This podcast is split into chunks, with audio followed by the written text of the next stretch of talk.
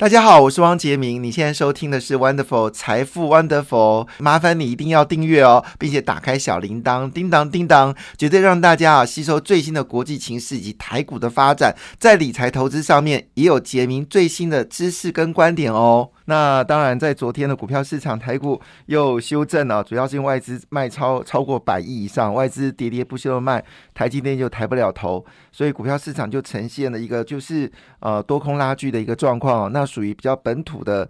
投资人他会选择一个高价股哦，昨天高价股表现，坦白讲还算是可以接受的哈。那当然最主要关心是美国股市的变化，这也是外关心到外资的一个动态。外资呢，目前为止呢，在期权部分呢都是做一个放空的动作，那现货部分呢也做卖超，这也就反映着就是对于美国的通货膨胀的一个数据来看的话，似乎还是有些忧虑。那昨天呢，美国的这个四大指数呢，跌幅都超过一个百分点以上哦，其中非半指数呢是跌幅相当重哦，跌掉了二点六三个百分点。纳斯达克呢则是跌到将近三个百分点，这是很大的跌幅哦，跌到二点九八个百分点。那标准五百指数也跌幅不不浅哦，跌掉二点零一个百分点。道琼呢则是跌掉一点五六个百分点哦。那当然，昨天主要一开盘呢是上涨的，主要是因为中国宣布哦放宽入境的一个标准。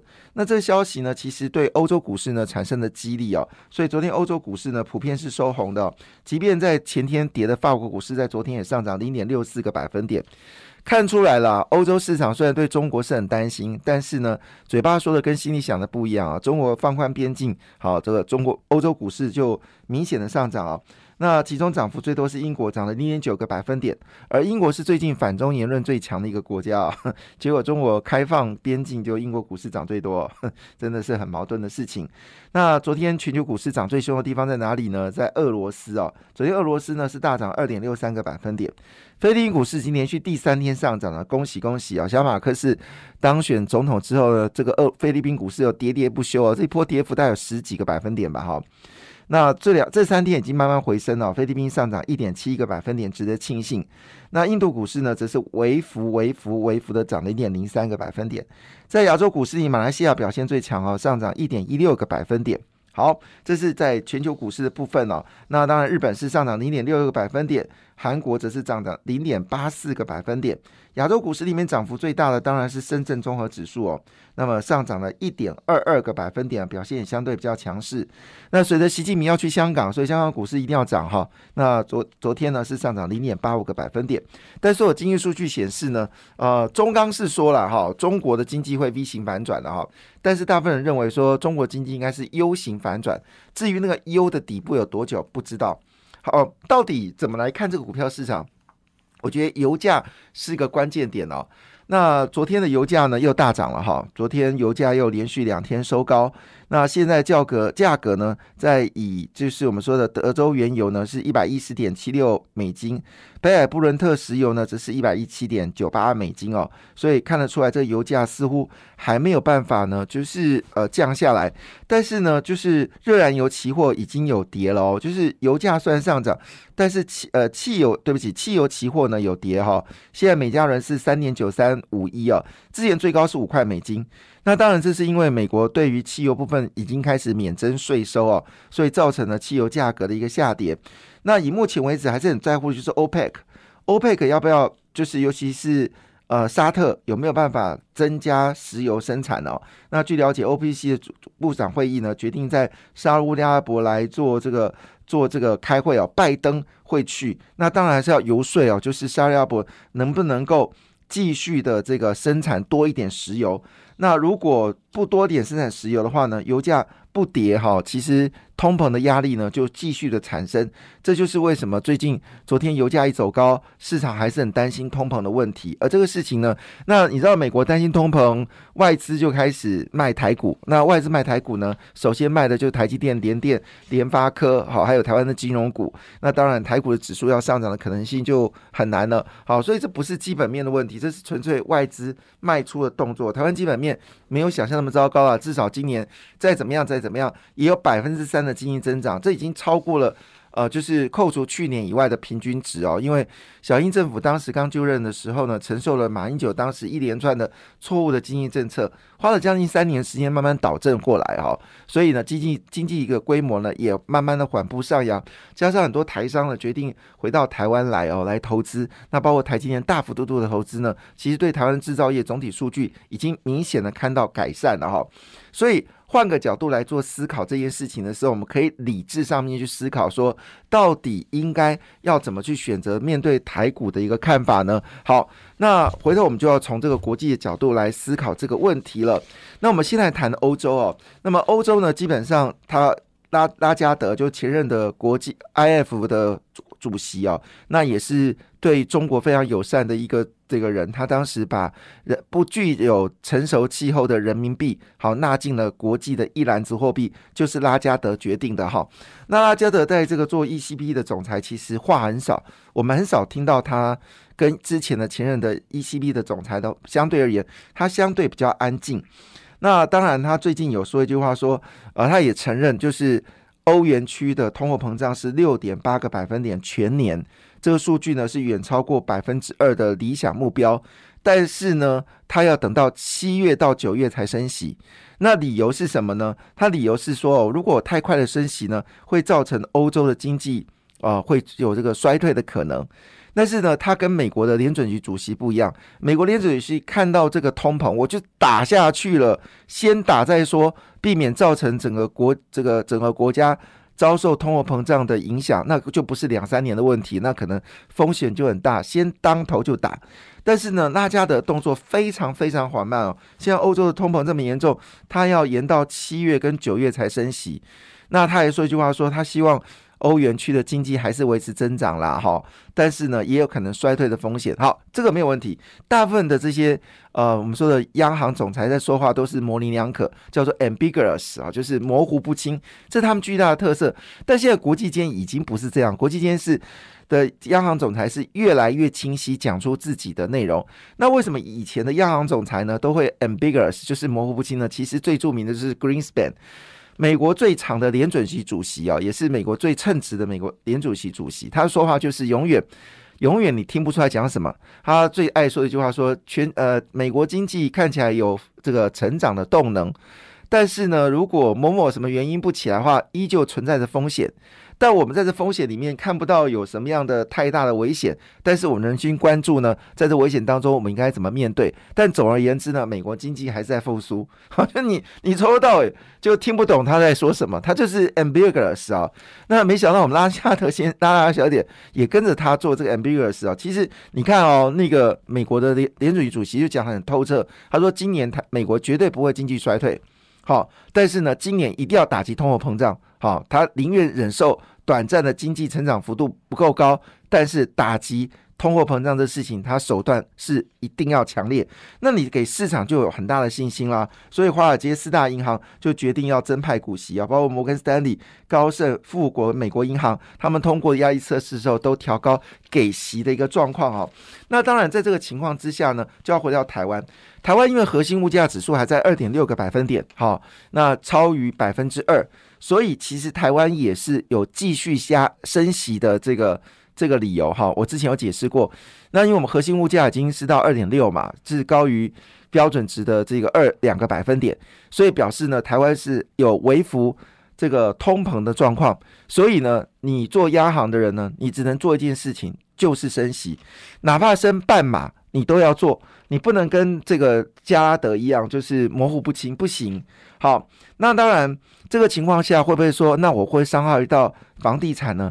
但是我这么说一句话，你与其等到房地产价格涨到天之后，你再做动作，还不如现在你就要做动作。我们一直说，在经济的领域里面，我们是看长不看短。就像你是你电价走高，你一定会造成短时间的这个通货膨胀。但是重点事情是，你如果电价不走高的时候，你企业其实很难转型哦。像今天就有一家呃，这个台湾的大型的钢铁公司哦，不是中钢，好是另外一个集团。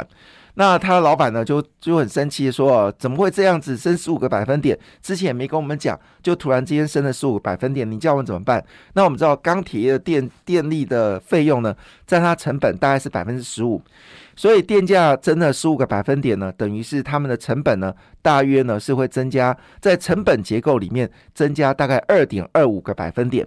那也就是说，如果你的毛利低的话呢，二点二五的百分点当然影响很大了哈。所以呢，这个这家大老板呢就说啊，真的这次生子生大户是生什么哈，就很生气的样子。但是呢，他话声一讲完之后，他就说我们集团会尽全力哦。集团会尽全力呢发展太阳能来供应电力。你知道这个集团其实它拥有一座山呢，哈，它在这个高雄是拥有一大座山哦，那而且很多土地哦，那它也有医院啊，所以如果他真的要做太阳能产业，他是最值得做的哦。当然，他花很多时间，这家公司花很多钱做了百货公司，做这个卖场，做饭店，做观光业。好，那不如干脆就是真的跟你电厂有关的部分，好好发展太阳能。投资风力发电，以他的能力绝对有能力哦，所以这个消息他就决定说我们要多发展太阳能，那样就对了。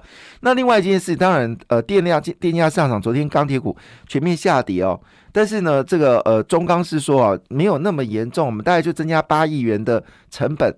并不是那么高，那中钢的毛利率大概是十七个百分点，所以呢，整个电力成本一增加，大概也是增加到一到两个百分点，其实还可以接受。但中钢呢传出一个消息说，哎，你知道吗？其实全东协的部分呢，已经开始在做基础建设了哦，钢铁的需求订单是大幅的增加，所以它是朝正面的思考去走。那好，结果局如何？我觉得以目前为止呢，钢铁股本来就不是下半年的行情哦，钢铁股是。呃，就是上半年的行情也不会有太多令人觉得啊有什么好消息啦，就是大概是这样子。那因为电的问题，其实我觉得其次啊，我觉得台湾的房地产才是造成台湾经济很大冲击的一个很重要因素。我不反对房价上涨啊，这就市场机制来做决定。可是过度的上涨这部分确实是蛮 必须要理解的。而且重点事情是什么呢？其实台湾房地产上涨的背后理由，一个不敢说的秘密，就是土地价格涨太凶了，就是疯狂性的上涨。像我住竹北啊，他们就说，这地主呢，比如说这块地哦，有六个小区块，哈，比如说这块地好有六个小区块，那前面五个区块的土地呢，就按照市场价格，然后最后一块地呢，他就把它拉高。好拉个，比如说本来是六十万，就拉到八十万之类，什么事情？试图左右下一批土地价格的上涨，所以过去竹北市的土地价格涨的是有一点点的夸张。我刚刚到竹北市的时候，一平土地的价格大概是十八万，现在金华地带已经到两百万了吧？是很夸张，当然我讲的是二十年的时间了啊，但也是很夸张。那当然，你的房价怎么可能不涨嘞？想法知道。那今天的这个《工商时报》就说，土地交易急动啊，上半年的土地交易是腰斩哦，全台交易金额只剩下九八百零二亿元哦，年减四十三个百分点，这是好事情哦。因为如果你今天土地价格一直涨上去，你你怎么可能房价不涨呢？那其中呢？呃，土地的热区呢是转到新北市、高雄跟桃园哦。那最近最具有话题性的台中市呢，今年的买气这明显的退烧哦，萎缩至一百零八亿哦。去年台中的整个房地产非常热，那你知道去年的土地交易是金额是多少吗？是四百一十四亿元哦。那到今年是萎缩到一百零八亿元，当然今年才过一半哦，下半年可能还有另外的，也许一百亿嘛，那加起来是两百亿，也是腰斩哦。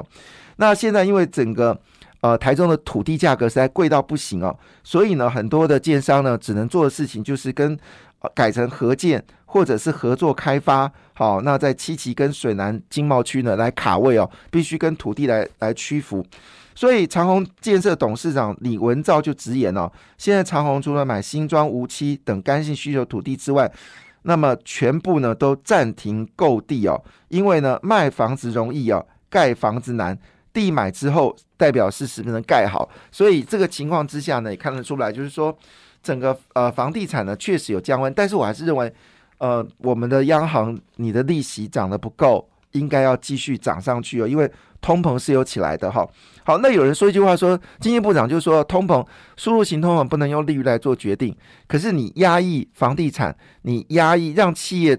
因为这个利率走高，它转型它的投资策略，好变得比较高附加价值。其实过程当中这样，那一样道理，退休的人口它可以取得比较高的利息，它也可以有比较好的支出。所以换个角度来说，其实升息到目前为止还是唯一抵抗。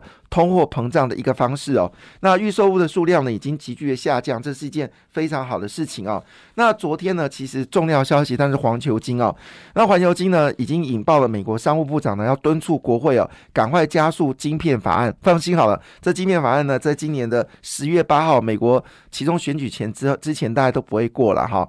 那十一月八号，拜登就要面对其中选举的考验，目前为止看起来风险性极高哈，就是这次。呃，民主党可能在十月八号的选举当中会非常的惨烈哈。那当然，我们是十一月二十六号选，所以也在这个之后，这个也是要关注一下这个方向。